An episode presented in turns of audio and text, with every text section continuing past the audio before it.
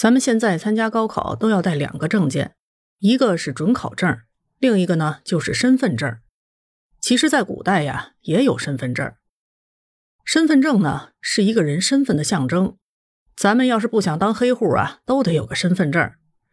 这现代身份证的由来呢，只有短短的七十多年，是从一九三六年开始，宁夏省政府制定的居民证制度开的先河。当时的宁夏省政府主席是马鸿逵，这个军阀头子发明了居民证，是为了对付红军用的。七十多年以前的宁夏省制作的居民证，材质是白布，长七厘米，宽三厘米，上面写着姓名、年龄、籍贯、职业、身长、面貌、特征以及手纹、起斗形状等，那可是相当细致了。马鸿逵又不是发明家，他这是跟谁学的呢？这得考据中国古代的身份证史，探究一下身份证的由来。在古代啊，并不是每个人都有身份证的。最早的身份证明是证明官员身份用的，是为了方便工作的时候验明正身用的。最早证明身份的东西叫做符，据传说呀，是姜子牙发明的。春秋战国时期普遍使用。那时候的虎符由国君和在外出征的将领各持一半，验证时将两个符合在一起，便是符合一词的由来。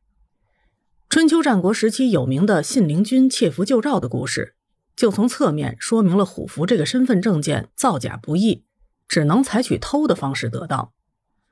符的种类有很多，除了虎符以外，还有兔符、鱼符、龟符、龙符、麟符、牙牌、腰牌等。隋唐时期之所以将虎符改为鱼符，是为了避讳李虎的名讳。李虎呢，是唐高祖李渊的爷爷。李渊开创了唐朝之后，革新隋朝制度，由隋朝的主使符改为银兔符，接着又改为铜鱼符，后来基本定型。铜鱼符又分为交鱼符和寻鱼符两种，和虎符的使用方法是一样的。左符放在内廷存根，右符持有人随身携带证明身份，调动军队或者任免官员的时候使用。虎符也好，鱼符也罢。实际上都是一种权力的凭证，和现在的身份证性质有很大的差距。宋明清的时候，符发展成了腰牌和牙牌，材质分为金属、象牙、兽骨、木材等几种。